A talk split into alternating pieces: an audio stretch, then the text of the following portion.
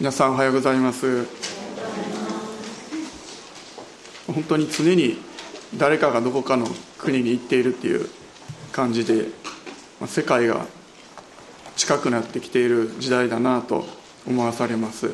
昔は本当にアメリカからヨーロッパから宣教師の先生方が船で、ね、何日もかけながらこう宣教に来られていたという時代と比べると、まあ、本当に宣教が前進していって最後完成に向かっていってる時代なのかなと思わされます、えまあ、子供はよく遊びの天才とも言いますけれども私は毎日いろんな遊びにこう付き合わされてというかたまに私が付き合わせてる時もあるんですけれどもいろんなこう遊びをするんですね。している中でやっぱりこう自分でも一緒に楽しめて一緒に楽しい遊びとあんまり楽しくないなと思いながら遊ぶ遊びがあるなと思います。苦手な遊びも結構あるんですね。で私は、まブロック作ったりとかそういうのは結構好きです。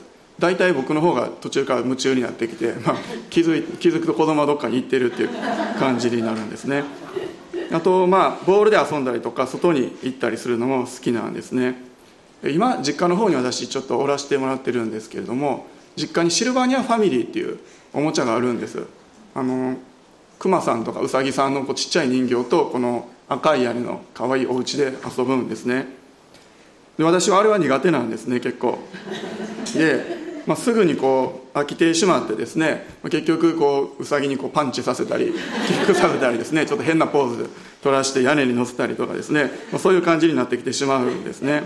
で子供はですねそういう遊び好きだなと思います。でそんな感じでこうおままごとですねこう器をこうどっかから持ってきてこう机の上に置いてあったタッパーを持ってきて何かこうお皿を持ってきて並べて何かかき混ぜたりこう移し替えたり「いただきます」をしたりですね。もう延々とそういう遊びをこうやしてるんですね。で、まあ、そういう遊びは妻の方が得意だなと思います。私はすぐ飽きてしまうんですね。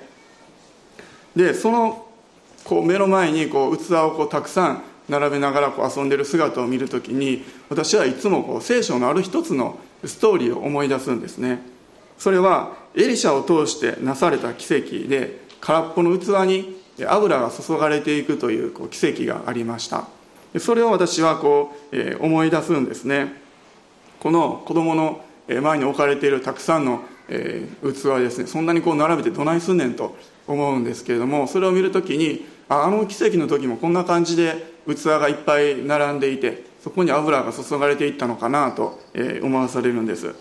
で今朝はですねその話を一緒に読んでいきたいと思います。第二列王記の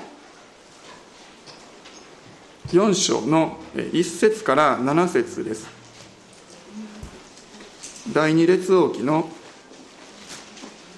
4章の1節から7節を今朝は一緒に見ていきたいと思います。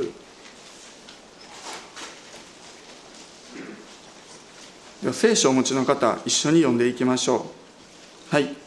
預言者の友柄の妻の一人がエリシャに叫んでいた。あなたのしもべである私の夫が死にました。ご存知のようにあなたのしもべは主を恐れておりました。ところが貸主が来て私の二人の子供を自分の奴隷にしようとしております。エリシャは彼女に言った。何をしてあげようか。あなたには家にどんなものがあるか言いなさい。彼女は答えた。はしための家には何もありません。ただ油の壺一つしかありません。すると彼は言った。外に出て行って隣の人皆から器を借りてきなさい。空の器を。それも一つ二つではいけません。家に入ったならあなたと子供たちの後ろの戸を閉じなさい。そのすべての器に油を継ぎなさい。いっぱいになったものは脇に置きなさい。そこで彼女は彼の元から去り子供たちと一緒に後ろの戸を閉じ子供たちが次々に彼女のところに持ってくる器に油を継いだ。器がいっぱいになったので彼女は子供に言った。もっと器を持ってきなさい。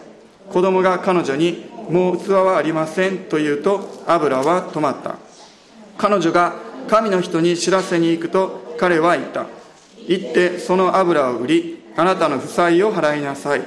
その残りであなたと子供たちは暮らしていけます。ありがとうございます、とても分かりやすいストーリーだなと思います。この第二列王記4章はですね一人の女性の叫びから始まるんですね。この状況を想像してみるときに本当に絶望的で希望のない状況だなと思います。旦那さんが死んでさらには2人の子供も奴隷に取られそうになってしまっているそんな状況なんです。借金をした人がお金を返すことができない時に奴隷として連れて行って連れられていってしまうということがですねその当時はよくあったことのようなんですね。この箇所を私たち読む時にまずは彼女のこの生活の大変さですね。それを私たちは一番目に留まるんですけれども実際のところ考えてみると彼女は3つの大変さというか苦しみというかそれを抱えていたということができると思います。一つは実際的な生活の大変さですね。困難さです、え、夫に先立たれた女性。この当時は今ももちろんそうだと思いますけれども生活をしていくのがもう今以上に本当に大変な時代でした。これからどのようにして生きていけばいいのか生計を立てていけばいいのかそんな大変さを彼女は経験していたんですね。もう食べ物も底をついてしまった。2人の子供をどのようにして養っていけばいいんだろうかって。そのような苦しみ困難を彼女は経験していました。もう一つは心の苦しみですね。旦那さんが亡くなってしまったっていうその辛さ悲しさ寂しさですね。彼女にとっては実はこれが一番大きかったかもしれないですね。ある程度の子供まあ年齢の子供が2人もいるのでおそらく結婚して十数年ぐらい経っていたかもしれないですね。最愛の夫を失った悲しみはもう本当に言葉にすることのできないものだったに違いないです。そのような心の苦しみを彼女は経験していました。もう一つあります。もう一つは信仰的な意味霊的な意味での苦しみも彼女は経験していたんです。彼女の夫は預言者の友柄とあります。預言者の仲間だったんです。そして主を恐れる人だったんです。エリシャがまあこの奇跡を行ったことから考えてもきっとエリシャも彼の信仰をある程度認めていた本当に忠実な誠実な主を愛する人だったということができるんですね。ですので彼女にとってはなんで本当に神様を愛している主を恐れる私の夫が亡くなってしまうんですか？神様は何でなんですか？というそのような嘆きがあったはずなんですね。自分の信仰がもしかしたら揺るがされてしまいかねないような嘆きを彼女は体験していました。このような3つの苦しみですね。生活、まあ、肉体的な苦しみとそして心の葛藤。そして信仰においても戦い。この3つをですね彼女は経験したということができると思います。私たちも同じようにこの3つを経験していくんですね。彼女の叫びというのはそのような状況から出てきた本当に魂の叫びというか声にならないような叫びだったんです、まあ、今一緒にこの箇所を読んだ時には、まあ、普通にこう一節のところですねエリシャに叫んでいった。あなたのしもべである私の夫が死にましたと、まあ、こんな感じで読んだんですけれども実際はもう叫んだとあるのでですねもうもっとこう激しい感じで叫んでいたかもしれないですね、まあ、言語のヘブル語私あまり詳しくないので、えー、よくわからないですけれどももしかするとこの日本語の翻訳っていうのはちょっと丁寧すぎる感じかもしれないですね。叫んでいったとあるんです。皆さんは最近本気で叫んだこと叫び求めたことあるでしょうか？ただ単に大声を出すだけではなくてもう本気本気でもう叫んで、えー、求めるようなことですね、えー、経験したこと最近はあるでしょうか、まあ、息子はまだちっちゃいのでもう瀬戸物の器で遊んでる。それを取り上げるだけでもう絶望感に浸りますね。もう一日何回も泣き叫びます。子供はそうしますよね。でも私たちは大人になってくるとあんまりそのように叫ぶっていうことは少なくなってくると思います。で私もどちらかというと冷静な方なのであんまりこんな感じで叫ぶっていうことはほとんどないですね。でもこのような魂の叫び心からの絶叫求めっていうものを私たちはそんなに頻繁ではないかもしれないですけれども人生のうちで何回か体験していくんです。そして神様はその叫びというものをただ単に黙って見過ごすことはされないんですね。エジプトで奴隷だったイスラエルの民の叫びは神に届いたと首都エジプト記にあるんです。私たちの叫びもそして彼女の叫びも神様に届くんですね。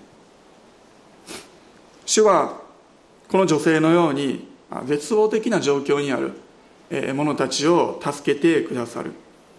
ただ私たちに求められていることそれは正しいところ正しい人に対して叫んでいくっていうことなんですね。彼女の状況を想像してみると彼女はエリシャに対して「いやもう主の預言者なんて見たくないです」と。私の夫は本当に主を愛して預言者の仲間として主に仕えていたのにこんな感じになったんですよ。もういいですと。そんな風になってもおかしくないですね。そして神様から離れて何か占いや魔術やその当時そういうものもたくさんありましたからそういうところに行ってしまってもおかしくないわけなんですね。そして神様に対して文句を言ったり呪ったりするそういうことも想像できるんです。でも彼女はそうじゃなくてエリシャに助けを求めたんですね。それはつまり主に助けを求めた。主に対して叫んだんです。私たちもそのようにどん底に突き落とされるような体験をするときに本当に叫ぶ方向をですね叫ぶ人を間違わないようにしないといけないと思います。それを間違ってしまうと私たちの叫びというものはただ単に叫ぶだけで空中に虚しく響いてしまって終わってしまうことになるんですね。2節を見たいと思います。2節でエリシャは彼女に言いました。何をしてあげようか。あなたには家にどんなものがあるか言いなさいと。そのようにエリシャはまず彼女に言ったんですね。あなたは何を持っているのか言いなさい。この質問っていうのはとても大切な質問だと思います。なぜかというとどんな状況どんな困難な状況にあったとしても神様が私たちに与えてくださるその解決というのは多くの場合はすでに与えられているものからすでに与えられている人すでに与えられている賜物からですね始まっていくということがほとんどなんですね。彼女は答えました。はしための家には何もありません。ただ油の壺一つしかありません。油の壺一つしかありませんと答えました。私たちも言うんですね。神様私たちにはもうこれだけしかないですと。これしかないですと。何もないですと言うんです。でも主の目から見るとしかではないんですね。なんとかしかではないということはないんです。神様の働きが始まっていくスタートするそのスタート地点、えー、ま、働きの始まっていく種のようなもの。それはですねすでに私たちの手に与えられているんですね。私たちの目にはこれしかない。たったこれだけと映るんですけれども神様の目から見るとそこから神様は素晴らしい働きをスタートすることができるんです、まあ、教会でもよく奉仕者が足りないなちょっと抜けてしまってっていう時があります。ほとんどの場合はもうすでに来ておられるもう与えられてる人の中から新しい人が起こされていくんですね。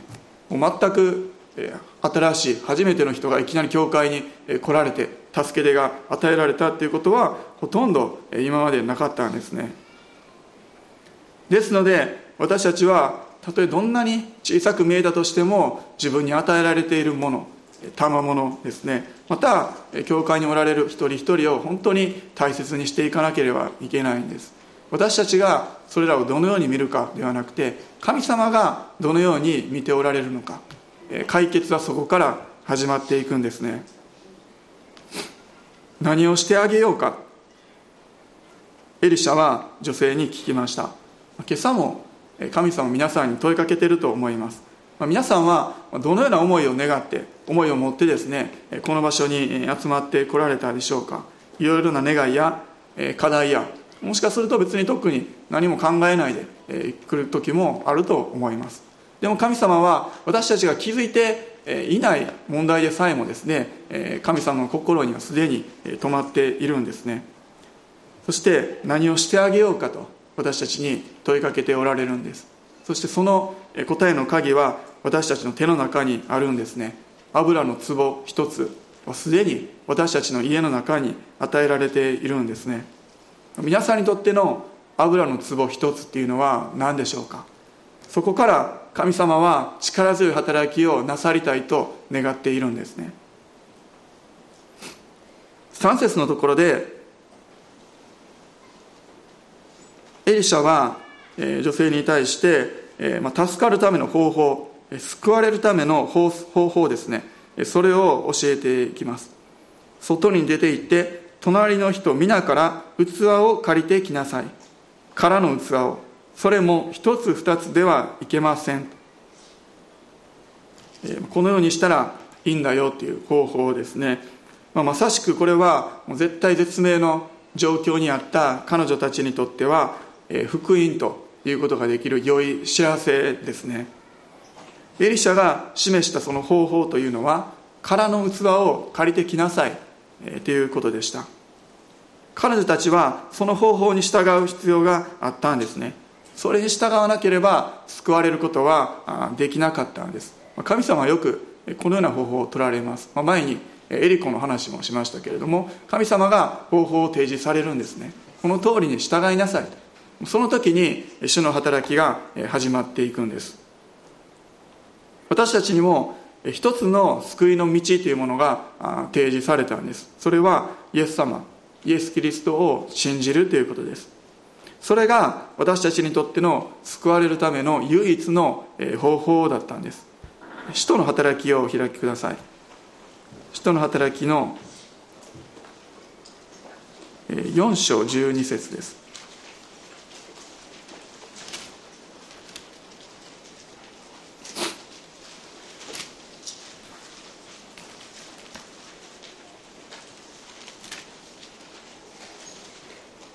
使徒の働き4の12です。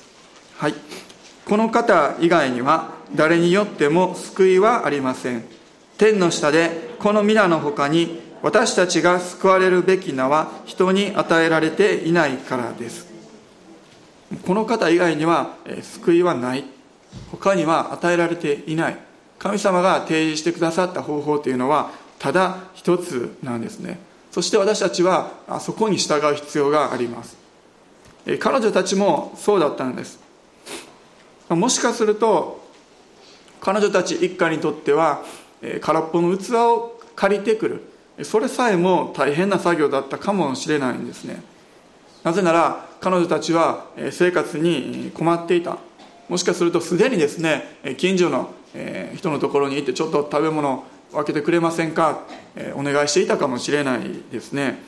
えー、まあ、そのようにお願いしながらなんとかそこまで生き延びていたのかもしれないです、えー、子供たちがお隣さんのところに行っても「あまた来たんか」と「もうあなたたちにあげるもんなんて何もないよ」と「私たちも生活大変なんやから」と。そのように言われたかもしれないんですね、えー、もしかしたら、え器を借りるふりして持って行ってそれを売り払ってちょっとしたお金に変えようと思っているのちゃうかと。そんなふうに疑われたかもしれないんですね。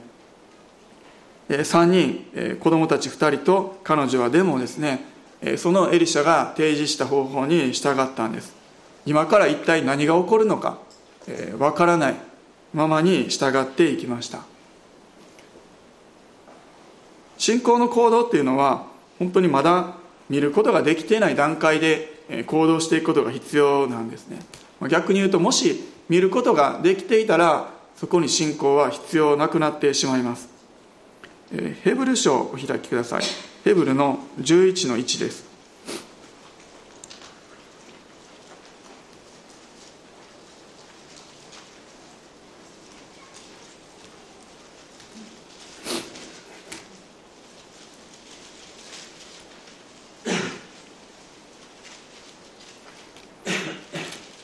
ヘブル11の1を読みたいと思います。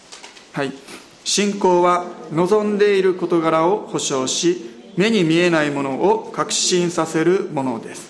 目に見えないものを確信させるものですとあります。えー彼女たちは何が起こるか分からなかったんですね。私たちはこのストーリーの全部を知っているので、借りてきて、そこに油が増えていくとえー分かっています。でも、分からない状況だったら、借りてきてもそれがどうなるんだろうと思ってしまうんですねそこにいきなりお金がパッと現れてお金持ちになるんかな？何か食べ物が増えるのかな？わからないですね。でも彼女たちはただ言われた通りに従いました。彼女たちはですねその油の壺それだけに目を留めていたんではなかったんですね。彼女たちが目を留めていたのはエリシャの言葉だったんです。その言葉に信頼して従っていきました。神様の御言葉です。そこに目を留めていたんです。私たちは御言葉を通してまだ見えていないもの目に見えないものそこに目を留めてそれらを見ていくことができるんです。最近あのガキヤ先生のメッセージをですね、たまに聞いたりしていることがあったんですけれども、まあ、その中で先生が何回もですね、えもう計算しなさい計算しなさいっておっしゃっていたんですね。何かもう数学の授業かなっていうぐらいの感じでですね言ってたんですけれども、要するに御言葉を読んでそれを本当にその通りとして、えま、数学の公式のようにそのまま受け取りなさい、えーっていうことなんです。そこに書いてることがまだ私たちの目には起こっていない理解できないことであったとしても御言葉に書いているそのままのことをそのまま計算して受け取っていきなさいということです。私たちにもそのような信仰が求められているんですね。続けて4節を見たいと思います。4節で家に入ったならあなたの子供たちの後ろの戸を閉じなさい。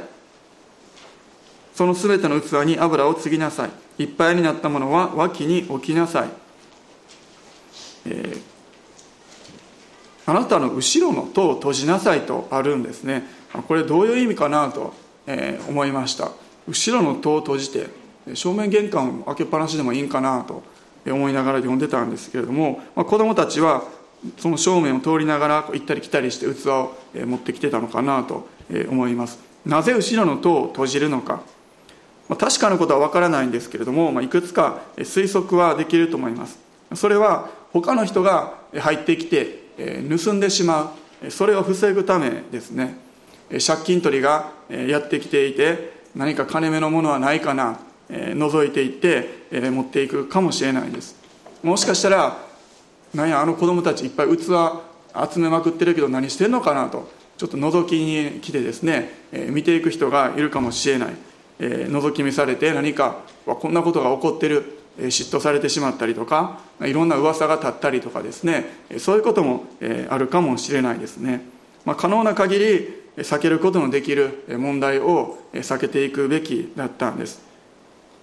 私たちもせっかく信仰の行動を起こしてステップを踏み出している神様から祝福を受け始めている時にその祝福が盗まれていくそういうことをされないように気をつけないといけないんですね。敵はこっそりと裏口からやってくるんです。そしていろんな形で私たちに攻撃を仕掛けてくるんですね。何か言われたりします。あの人こんなことしてるで。ちょっとおかしいんちゃうかなと言われるかもしれないです。もしくは何か自分をがっかりさせるような出来事がどんどんどんどん起こってきてしまう。そのような攻撃を体験することもあるんですね。もう私もよくあ今日の礼拝恵まれたな。来てた人集まってた人みんなも恵まれた感じで帰ってきてよかったなと思いながら帰ってきた時に何かですね本当にこうがっかりするような出来事を体験したりですねそんな情報が飛び込んでくるっていうことはよくあるんですね。それで何かせっかく今までの祝福が吹っ飛んでしまったように落ち込んでしまったら本当に私たちの負けになってしまうんですね。ある人が周りの人の反対を押し切ってイエス様を信じました。でも信じたその日にもう大事故に遭ってしまって危うく命を失いそうになったんですね。周りの人は言ったんです。キリスト教なんて信じるからそんなこと起こってしまうんだと言いました。でもその人の信仰は感謝のことに揺るがなかったんですね。イエス様を信じたからイエス様が私の命を守ってくださったんだ。そのように感謝することが彼はできたんです。私たちが与えられている祝福そしてまた私たちの喜びというものを本当に敵から奪われないようにですね私たちは後ろの戸をしっかりと締める必要があるんです。そして主が与えてくださっている祝福そして油の方そっちに目を留めるんです。絶望的な状況その中の嘆き悲しみを体験してきた。でもそれらのものは断ち切って後ろは閉めてそして前を向いて祝福を受け取っていくんですね。せっかく受け取った喜びを後ろから奪われてしまわないように。また何かそれをこう垂れ流しにしてですね後ろから流れていってしまわないようにしっかりと私たちは後ろの戸を閉める必要があるんです。続けて5節を見たいと思います。5節で子供たちが次々に持ってくる空っぽの器そこに油が注がれていったんですね。この話の一つのポイントは空っぽの器に油が注がれていくということだと思います。器は空っぽでないといけないんですね。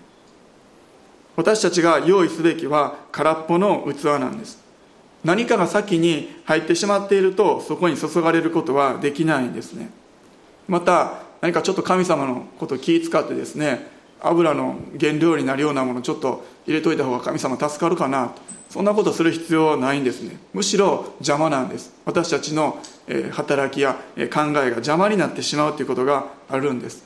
そして変なものが混じってしまう。そういうことになるんですね。100%神様からのものであるように。そしてできるだけたくさん入るように。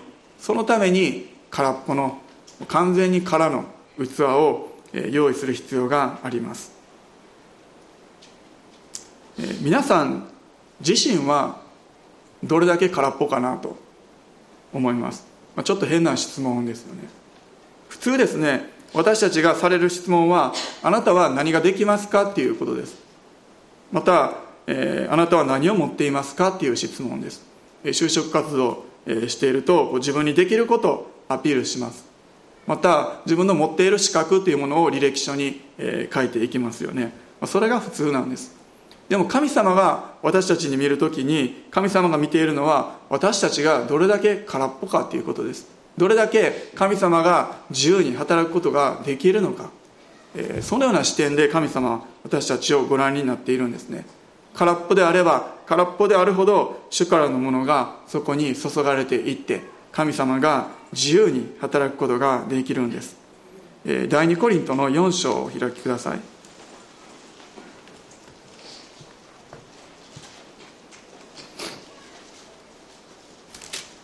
4章の7節です。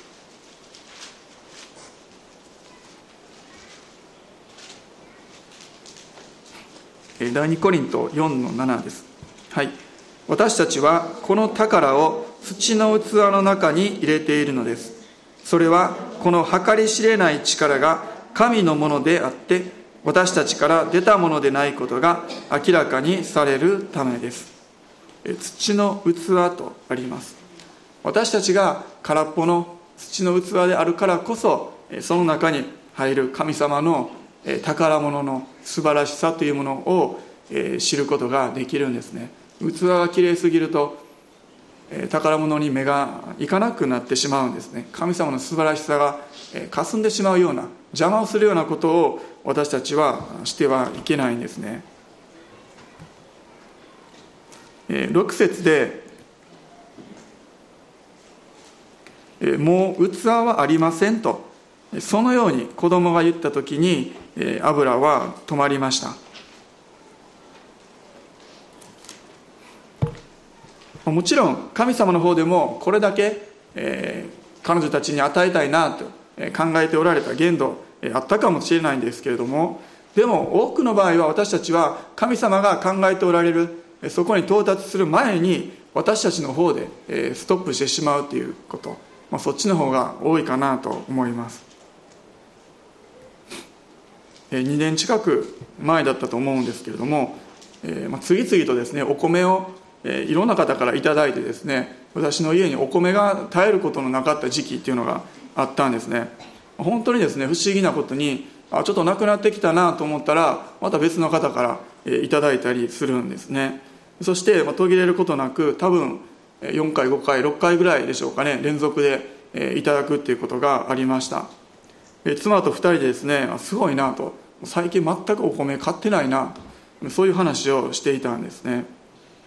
まあ、本当に感謝でした、えーまあ、もちろんこの聖書の家族彼女の家族のようにもう食べるものがなくて困っているそのような状況ではなかったんですけれども、まあ、今思うと神様が私たちに対してあなたの生活は私が支えているんだよと、まあ、そのようにその出来事を通して語っておられたかなと思うんですね。その一つの印かなと思います。また私たちが何かこうおごることのないように私があなたを支えているんだよ。自分たちの力で何か生きているのではないんだよ。ということを教えておられたのかなと思います。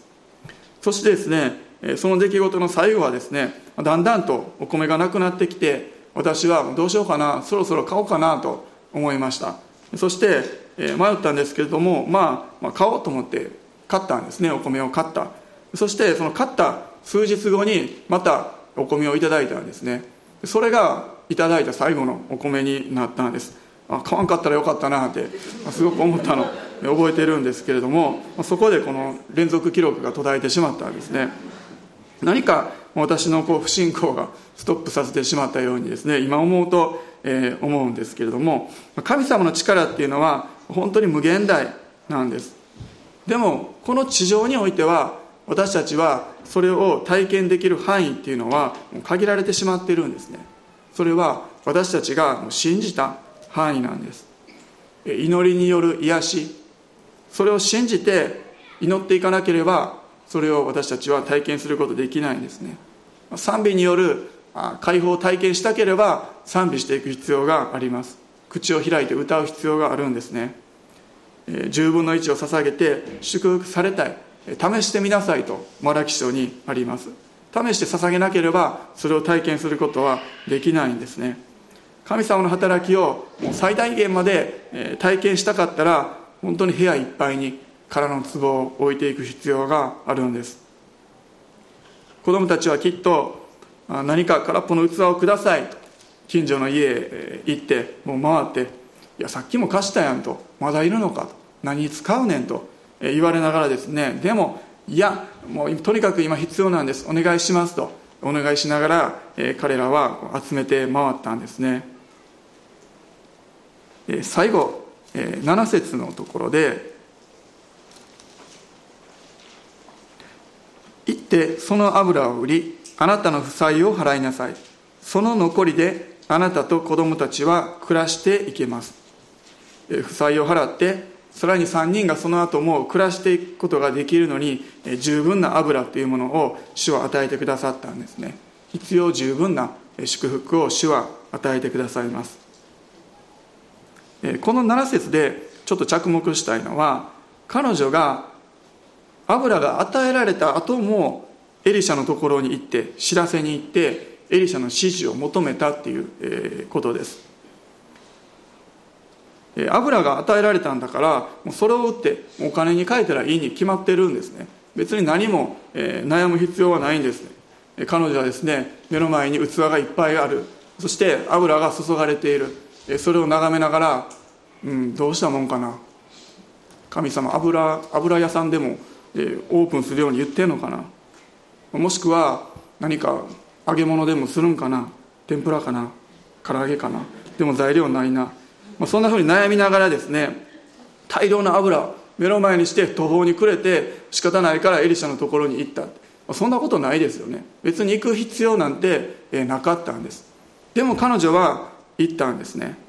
つまり彼女は自分が足りていない時もまた豊かに満たされている時も関係なく同じように主の御心を求める。そのような姿勢を彼女は持っていたんですね。多くの場合私たちは足りない時には神様に求めるんです。でも一旦満たされて不自由なくなってしまうともう自分で勝手に考えて行動してしまうんですね。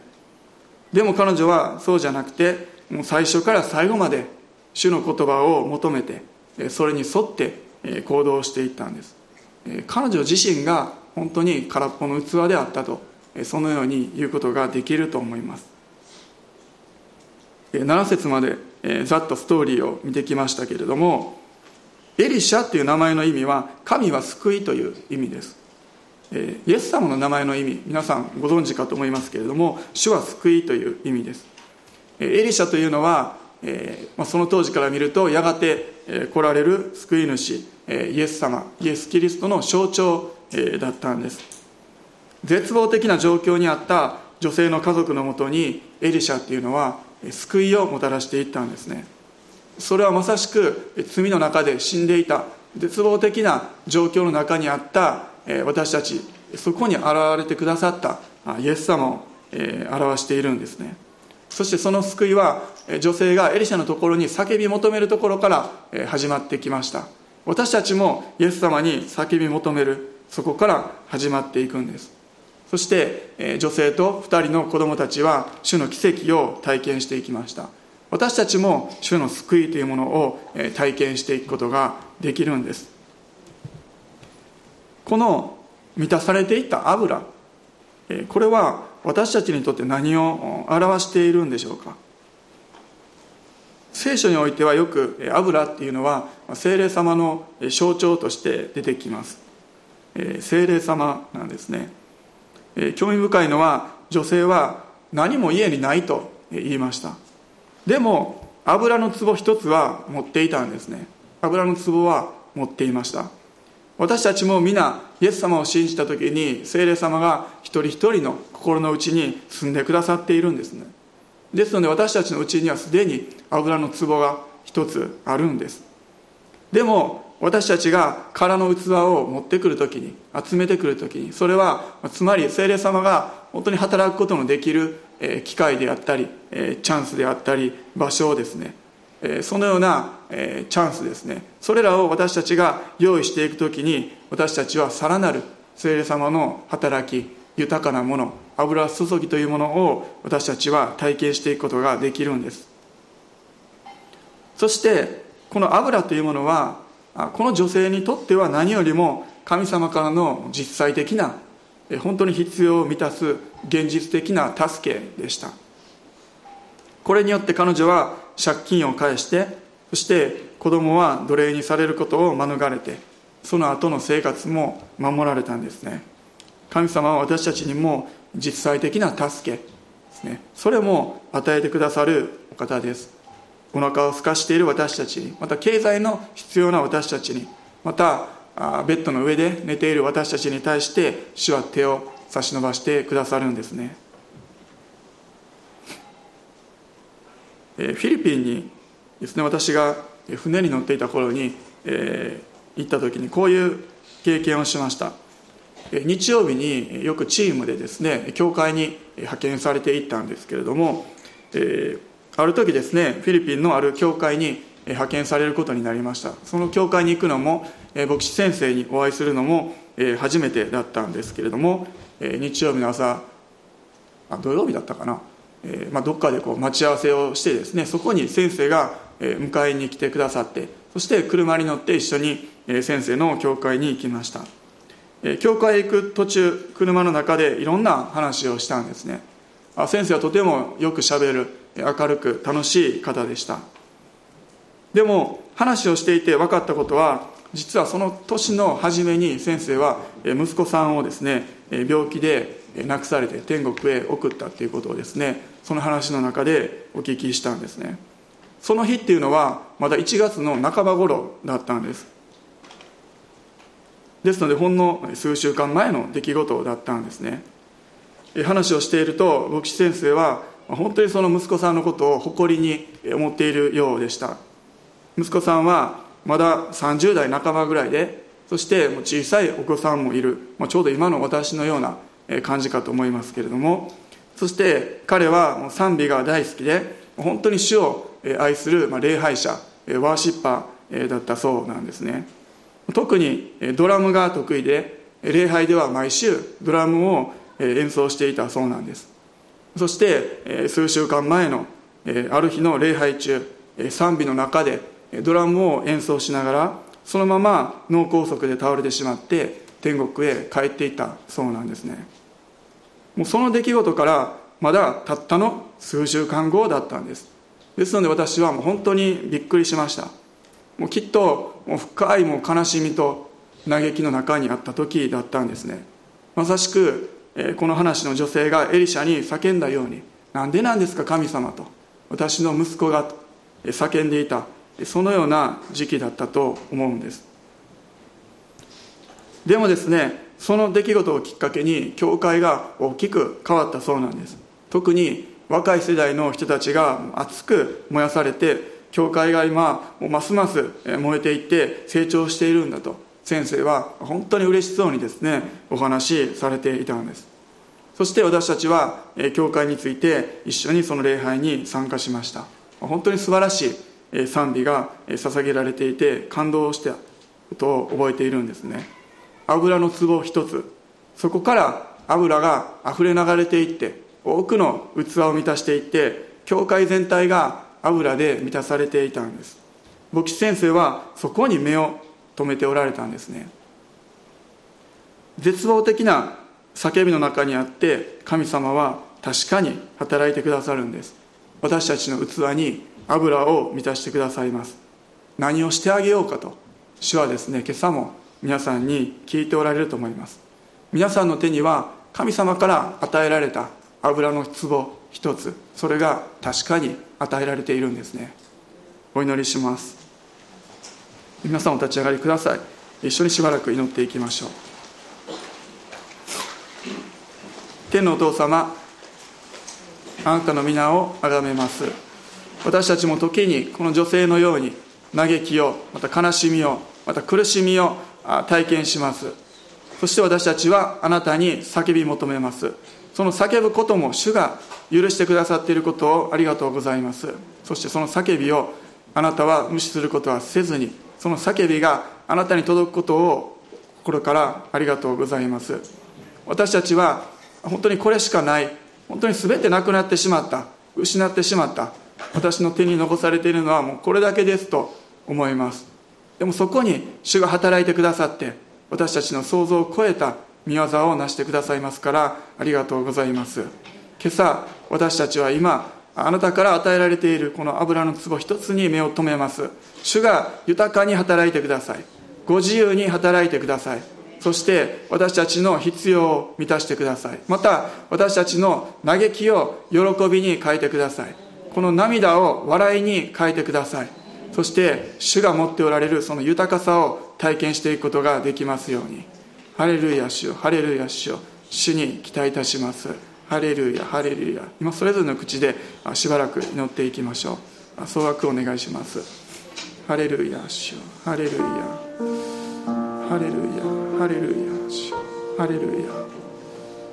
ハレルヤ主ハレルヤ主ハレルヤ主私たちはどれほどに空っぽになることができるでしょうか。自分の力ではなく何か今までの経験とかではなくて神様本当に空っぽになってあなたに働いてほしいと願います。あなたが願っていること。あなたが私たちの人生に成したいと願っていること。本当にそれが御心の通りになっていってほしいと願っています。主よどうかご存ご自由に働いてください。ご自由に働いてください。ハレルヤ。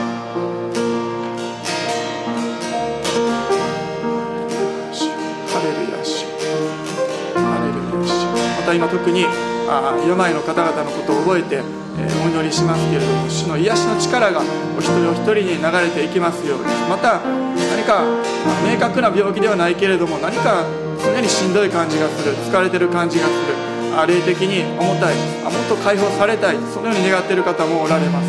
主が働いてください。主の油注ぎを与えてください。ハレルヤ主よハレルヤ主イエス様ありがとうございます。主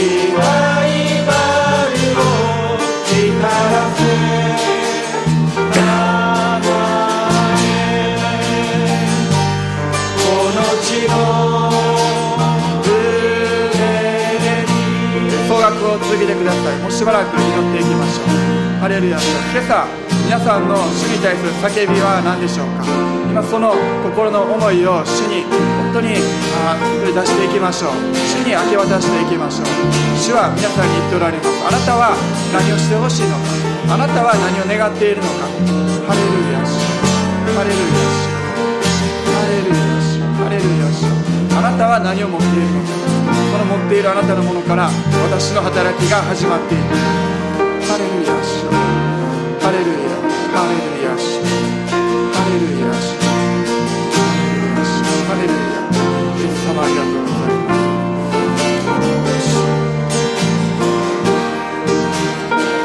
シいまレルヤ主がご自由に働いてくハレルヤ私たちの必要を満たしてください。出してくださってあなたの祝福を多くの人に流していくことができます。ようにハレルヤハレルヤ主ハレルヤ主ますます私たちが空っぽになってそして空っぽの器を集めていく信仰を主が与えてください。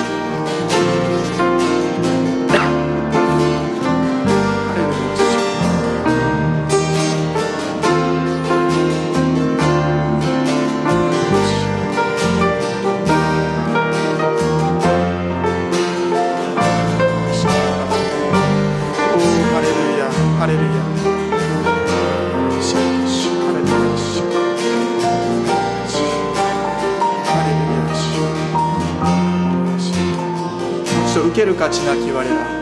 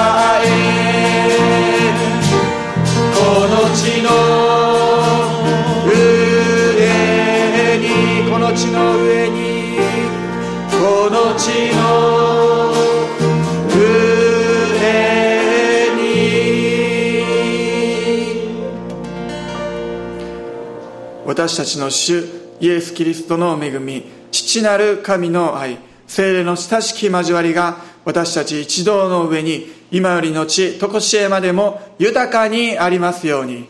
アメン。